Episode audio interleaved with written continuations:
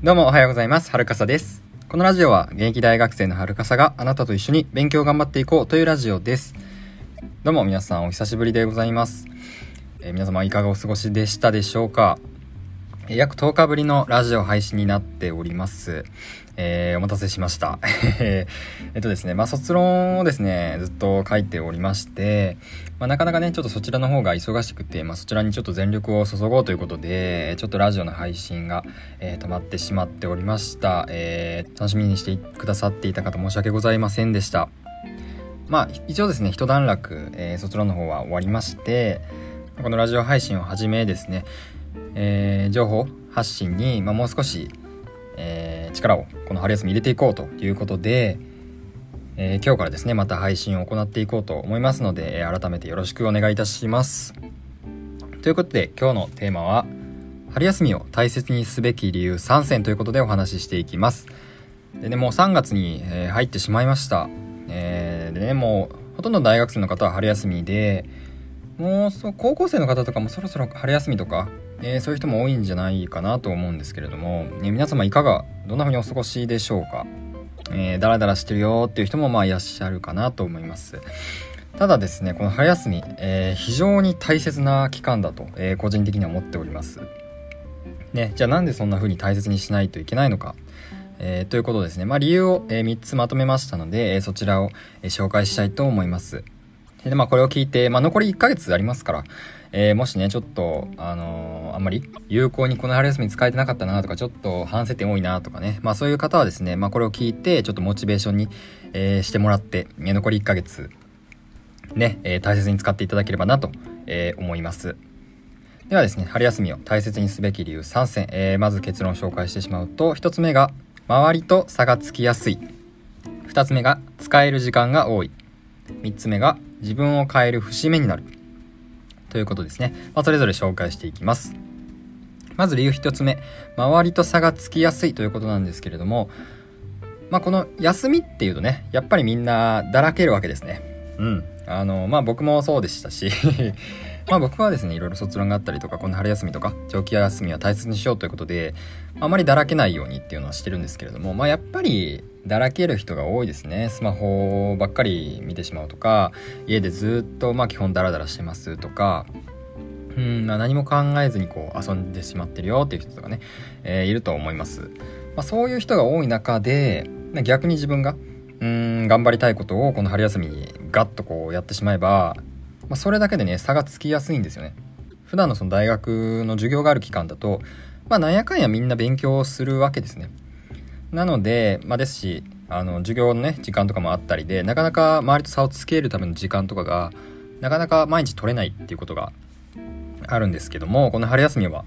本当にやらない人は何もしないし 逆に頑張る人はめちゃくちゃ頑張れるっていう本当に差がつきやすい期間になってます。受験でいうその夏休みと同じですね。天王山とか言われたりしますけど本当にそれぐらい、まあ、この春休みっていうのは非常に大事な期間であるということですね。周りと差がつきやすいということですね。で、えー理由2つ目が使える時間が多いということですね。まあこれはねもう休みであれば別に春休みじゃなく関係なくのことなんですけれども、まあ、約どうですか？2ヶ月ぐらいあるんじゃないですかね。2月頭からうちの大学は2月頭から3月の末まであの春休みがあるんですけれども、まあ、約2ヶ月間ですね。その時間その間授業がないと。もうフリーに使ってくださいっていう時間なわけですね。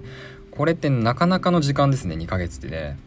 何か本気でやればこの2ヶ月めちゃくちゃ上手くなったりとかあのできるくらいのあの期間だと思いますね。なんでやっぱこの時間を本当に大切に使わないともったいないなとシンプルに。もちろんあのこの時間にね遊ぶこともめちゃくちゃ大事だと思うんですね。あのそれはあの全く否定してるわけじゃないですしむしろ遊んだ方が いいぐらいにも僕も思ってます。あのこの春休みね僕もあの遊ぼうという予定はねもうすでにあるので遊びを否定してるわけではないんですけれども、まあ、何も考えずに、まあ、何も考えずにこうダラダラと過ごしてしまうっていうのはやっぱりもったいないのかなと思いますね。遊ぶにしても、まあ、それ以外の時間ですよね。自分にとって何が必要かとか何を勉強するべきかとか何をやるべきか何に時間を使うべきかっていうところを、まあ、ちゃんと考えて、えー、この春休み過ごした方がやっぱり有効かなと、えー、思いますね、まあ、そういう意識で僕も、えー、やっております、まあ、卒論がね終わったんですけどこの春休みはね本当にね忙しいんですよ。あのやることがねやりたいことですね。やりたいことが本当にたくさんあってまあ、この使える時間がね多いうちにいろいろやってしまうっていうのはやっぱりいいかなとおすすめですね。で、えー、大切すべき理由最後3つ目が自分を変える節目になるということなんですけどこれはですね特に春休みのメリットかなと思っています。この春休みが過ぎた後はまあ新学期が始まるわけですねで学年が1個上がったりとかまあ新たに大学に入ってくる人えー、新たに社会人になる人とか大学院に進む人とか、まあ、僕もねあの来年から大学院に進むっていうことで変わるんですけど、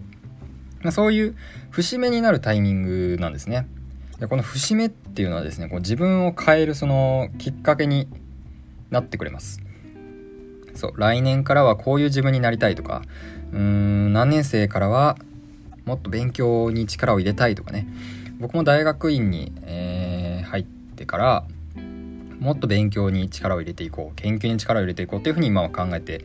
います。っていうふうにですね、まあ、自分を変えるきっかけになるんですよねこの春休みっていうのはね。そう新学期に向けてじゃあ今のうちに何かできることはないかとかうーんなんか準備ね。それに向けて自分で今準備できることとかを、えー、この春休みのうちにやっておくと。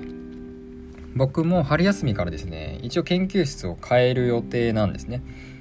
まあ、研究室が変わるってことはもちろん扱う分野も変わるので一から勉強し直しなんですね。その勉強を、まあ、3月の後半にできたらあのやりたいなと自分なりには思っているので、まあ、そういうふうに新学期に向けた準備っていうのもこの春休みにはあのできるのでそれはねやっぱり大切にこの時間使うべきだなと思いますね。まあ、今ねそのなんだろう来年こういう風になりたいとか、まあ、そういう目標がねまだあんまり考えられてないっていう人は、まあ、そういう人こそねこの春休みにしっかり考えてみるっていうのがすごいおすすめですね。まあ、時間があるってことなんで、まあ、じっくり自分の将来とか、うん、来年度のことだったりとかをじっくり考えるっていうのも本当に大切なことなので是非ねこの春休みにやっていただけたらなというふうに思います。ということで今日は春休みを大切にすべき理由3選ということでお話ししました。1つ目が周りと差がつきやすい。2つ目が使える時間が多い。3つ目が自分を変える節目になるということですね。でねまあ残り1ヶ月ありますから、まあ、是非ねえー、これを聞いてちょっとでもやってやろうとか前向きな気持ちになってくれた方はですね是非、えー、この1ヶ月間大切に、えー、過ごしてほしいなと思います。まあ、それに関するですね、細かい情報ですね。えー、こういう風に時間を使ったらいいよとか、こういう風にスケジュール立てたらいいよとかね、細かな情報をですね、僕もあの Twitter などをはじめですね、発信していこうと思いますので、えー、ぜひね、一緒に頑張っていきましょう。ということで今日の合わせて聞きたいなんですけれども、え、理系大学生におすすめの YouTuber という放送が、えー、あります。でね、あのー、来年から大学生になる方とか、まあ、学年が上がるっていう方ですね。特に理系の方で今までの復習をねしておきたいとか、まあ、来年の予習をしておきたいっていうことで、えー、ちょっと勉強する方がいると思うんですけれども、まあ、そんな方にですねあの YouTube を使った勉強っていうのを一つおすすめします理系の大学科目に関して授業の解説をしてくださっている YouTuber さんがいらっしゃいますので、まあ、そちらの方を紹介した放送になっております。興味がある方は是非聞いてみてください。概要欄にリンク貼っておきます。大学生のスタディラジオでは大学生活に役立つ情報を発信しています。今後も情報を聞きたいという方はぜひフォローよろしくお願いします。またもっと、えー、細かい情報を聞きたいとか個人的に相談したいという方はですね、えー、公式 LINE の方をやっております。そちらでは勉強に関する、え、質問だったりとか大学生活に関する質問っていうのをいつでも送っていただけます、ま、誰にもちょっと相談できないこととかうん勉強に関してうまく相談できる人がいないっていうふうに、まあ、悩んでる方はですね是非あの僕を利用してもらえればと思います。そちらを詳しく紹介した記事も概要欄に貼っておきますので気になった方は是非チェックよろしくお願いします。ではまた明日。今日も一日頑張りましょう。バイバイ。